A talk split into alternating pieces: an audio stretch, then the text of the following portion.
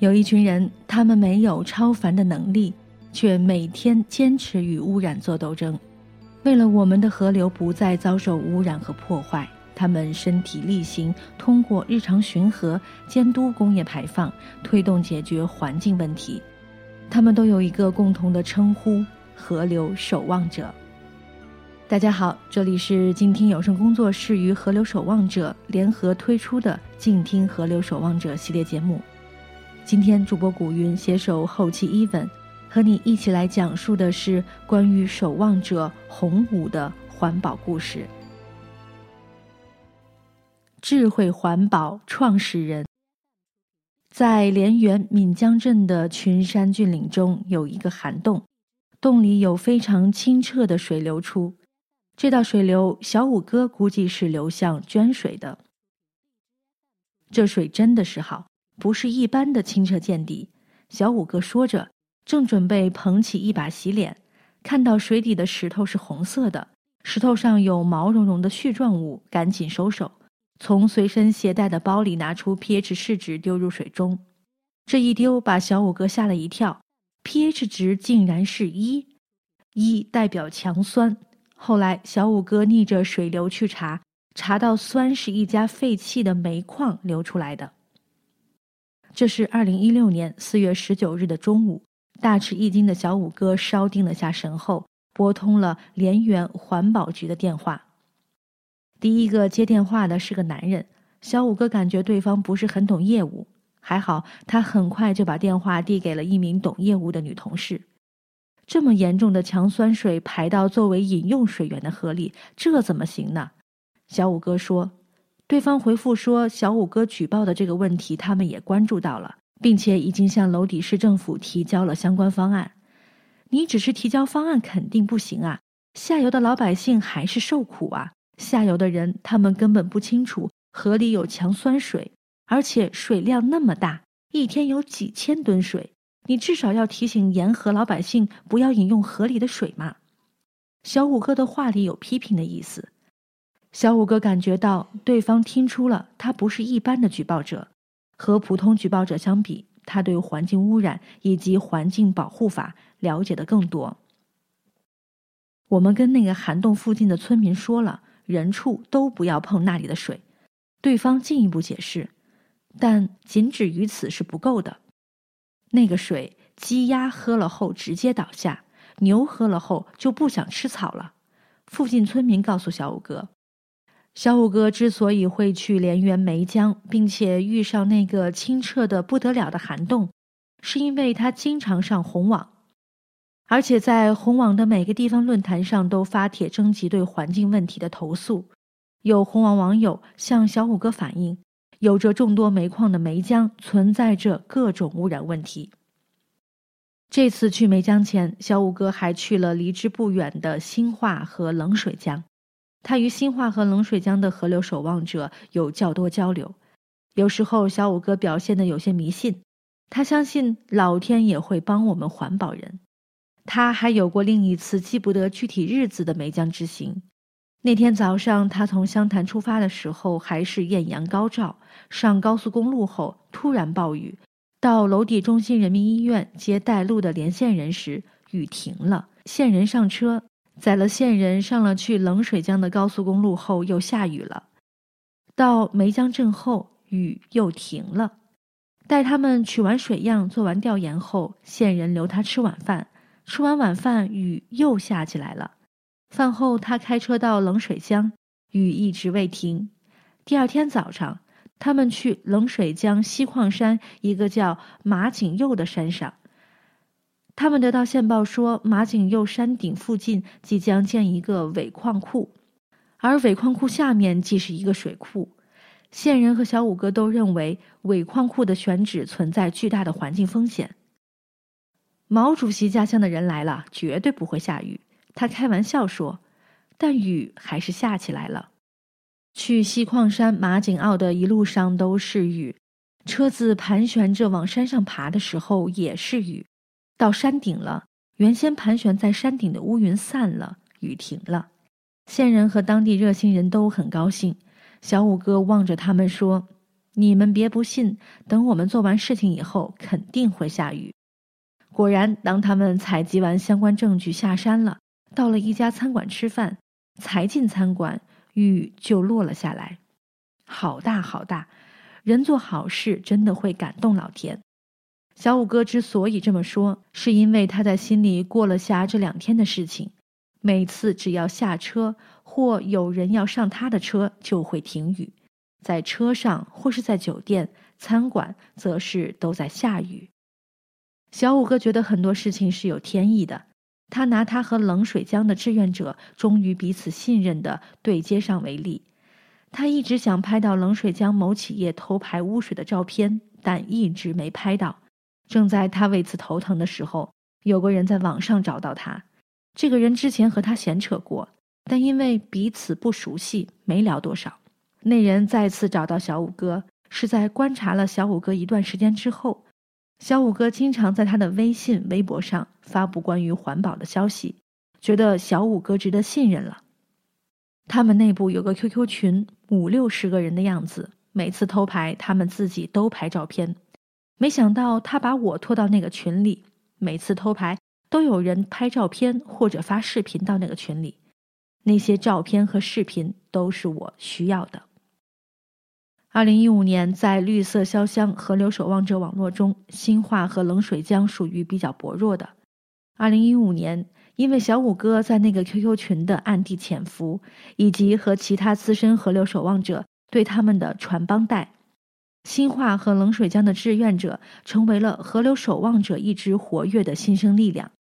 二零一五年，对冷水江三 A 化工集团、新化胜利煤矿酸性水暗管直排等数起污染事件的投诉及曝光，引起了相关部门的重视，并最终得到了解决和处理。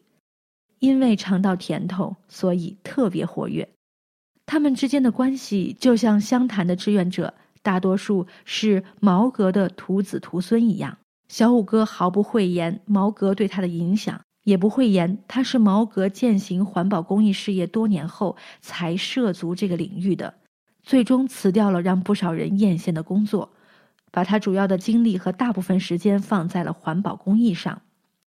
按他自己的话说，他是个不怎么安分、不安于现状的人。他曾在湖南经济电视台做过近四年的记者，然后回到湘潭，在湘潭电视台工作了十多年，接着又去了新联新集团。在湘潭电视台的时候，他开了家音像店。在全职做环保公益之前，他在湘潭新联新集团负责广告投放方面的工作。一年十几万年薪，掌握几百万广告费的投放。因为甲方代表的身份，他经常被请吃请喝，基本上没在家吃过饭。而且，即使他每次都老实上缴工资给妻子，还仍能有些私房钱揣在兜里。所以，当二零一三年他最终决心从新联新集团离职的时候，很多亲朋好友都不支持、不理解，可能就毛格认同点儿。不过，他也奉劝我完全出来做环保没必要。小五哥说：“毛格这么奉劝，是因为他自己的前车之鉴。如果毛格不是把他的熟食店关掉，他的经济状况、情感、婚姻状况乃至别的人生轨迹会和现在不同。但对小五哥来说，完全辞职出来做环保公益是势在必行的。”受毛哥影响，接触环保公益，并且践行的越来越多以后，他越来越觉得应该花更多时间在环境保护上，尤其在他和大家经常就某个非常严重的排污问题调查取证的时候，有老人家以为他们是来解决问题的职能部门的人，扑通一声跪倒在他们面前，那种感觉不舒服。那种不舒服的感觉的产生，一个很重要的原因，是因为他有着别的工作，没有足够的时间和精力去跟进他所遇到的污染事件，推动其进一步曝光并得到处理。为了不再那么不舒服，二零一三年他辞职了。紧接着，比不舒服更让他难受的是，二零一三年他刚从新联新集团辞职的后。是二零一三年，他刚从新联新集团辞职后的那段时间，没一个人支持，除了亲人的不支持，还有他自己的不习惯。辞职前，他是被前呼后拥的，甚至有人愿意天天开车接送他上下班；而辞职后，最初的那段时间，前呼后拥没了，拍马屁的没了，真的很孤独。亲人中第一个支持他，让他从最难熬的那段日子中走出来的，是他从小就怕的姐姐。在社会上没怕过任何人的小五哥，就只怕大他三岁的姐姐。他从小对我很严格，但他不打你，也不说重话，他给你讲道理，让你很舒服的接受他的意见和建议。小五哥的姐姐在湘潭市老龄办工作，她对小五哥说：“反正你做什么，我都支持你，但是搞环保是贴钱的活儿，你要做好心理准备。”小五哥应该是做好了心理准备的。二零一三年八月，他和毛葛、小雪无痕等人被排污企业包围并威胁，他的车被砸了。后来这辆车几近报废，因为连跑了两年污染源的调查、定位以及突发污染事件的快速反应工作，十余年来他好不容易积攒下来的私房钱全部花完，除了有时候嘴巴上说一说。他也没真的抱怨或者后悔。小五哥第一次在湘潭之外的环保团队引起较大关注，是二零一三年八月二十五日下午。那天下午，也是湘潭环保志愿者团队几个核心骨干在全国的亮相。在湘潭九华狮山村，有一个叫湘潭市红日粉末冶金科技有限公司的铁粉厂。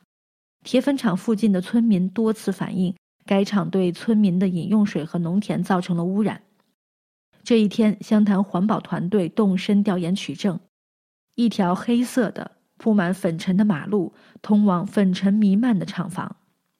小五哥和毛哥、迪迪以及小雪无痕发现厂房附近村民的房门紧闭，厂子排放的污水流经的地面形成了类似生了锈的铁块，厂区内更是废料如山。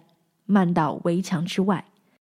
从小五哥的黑色标志汽车下来后，他们几个人或拿手机，或拿相机，在厂房外拍照。正当拍的差不多的时候，被厂房里的人发现了。老板李春泉开着宝马追上要离开的小五哥一行，挡住了小五哥的车。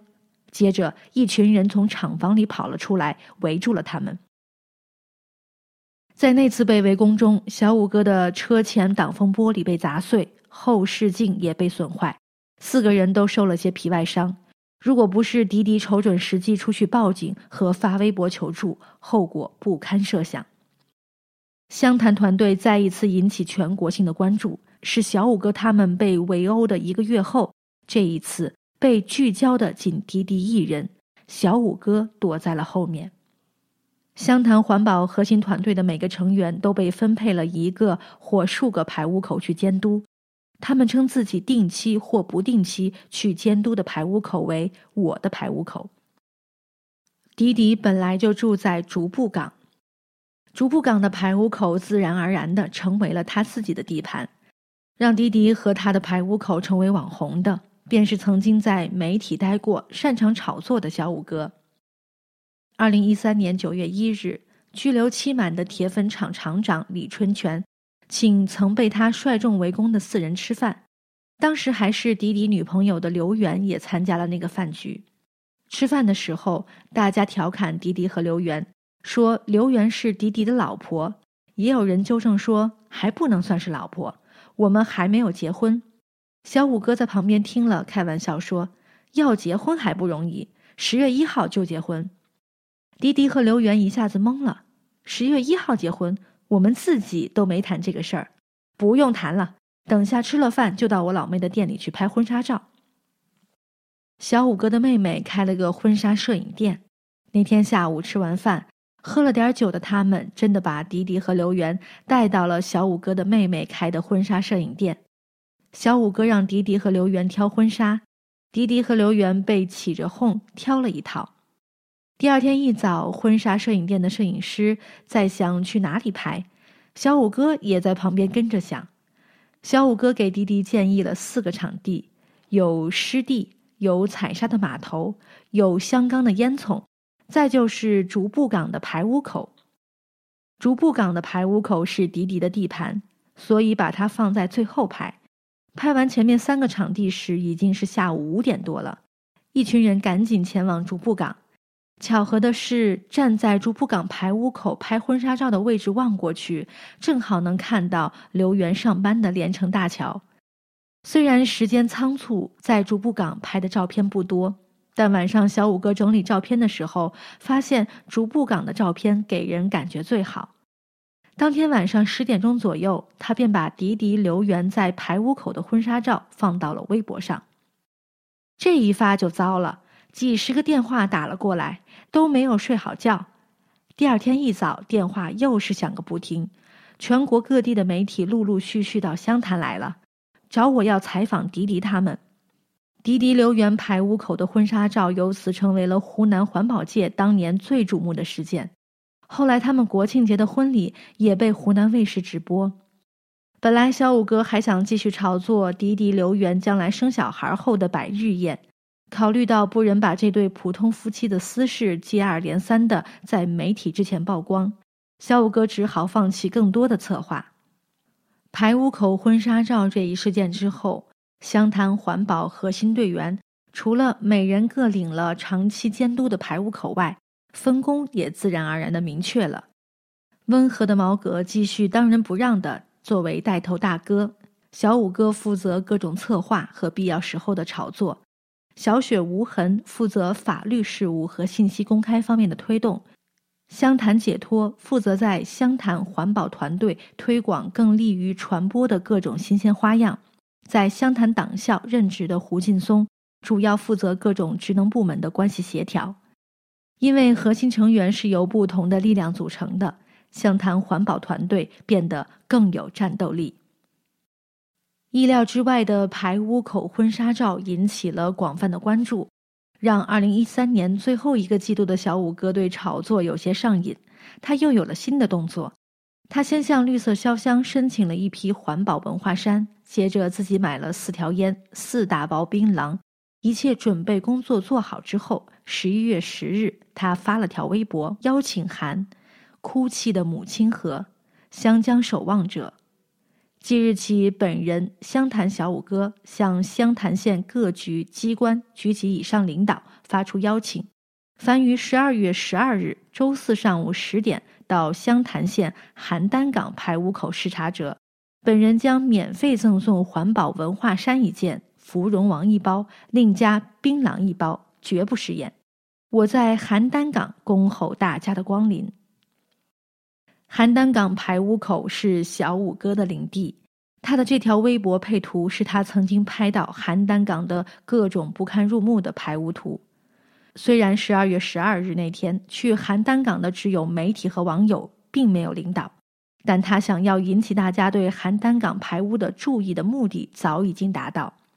在他发出邀请的第二日，湘潭县环保局即尽心了官方回复：“各位环保志愿者，你们好，感谢你们关心关注我县环境保护工作。你发的图片是我县城市生活污水处理口外排口邯郸港。我县城市生活污水处理厂设计规模为日处理污水五万吨，分两期建设。”一期处理规模为日处理污水两点五万吨，于二零零九年十月运行；二期处理规模为日处理污水两点五万吨，已进入工程扫尾阶段，预计于今年十二月投入试运行。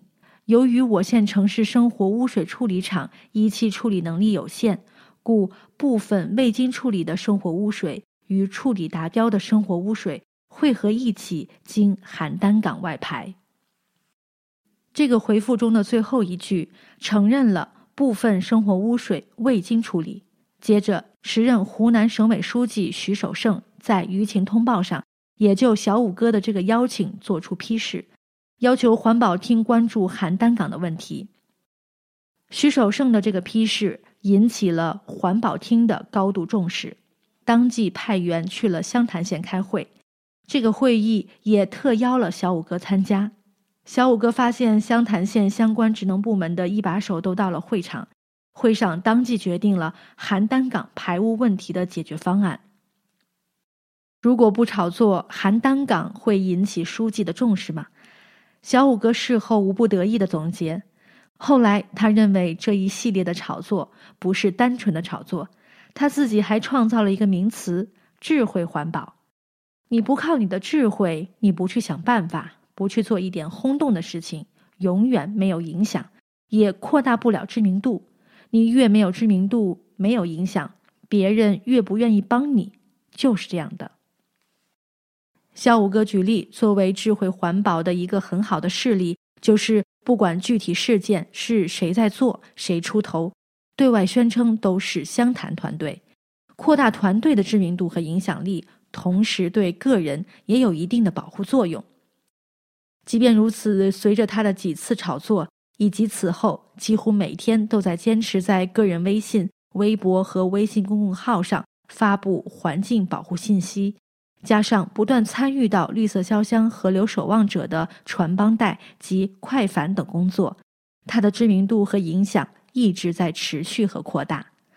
二零一五年春，他参与了对湖南境内某条重要河流源头的一个山头的数个采石场的叫停呼吁中，他才开着车进入那个山头所在的县境内，该县县委宣传部的一个领导就给他打电话说：“欢迎来指导工作。”难道那个县的领导交代了交警，只要监控到我的车进入，就要给他们汇报吗？他由此经常提醒自己要小心和谨慎。好了，今天的河流守望者的故事就一起分享到这里了。主播古云携手后期伊文，感谢您的收听。如果你喜欢我们的节目，欢迎在公众微信号中汉字搜索“静听书屋”，与我们留言互动。让我们在下期节目再继续分享关于河流守望者们的故事。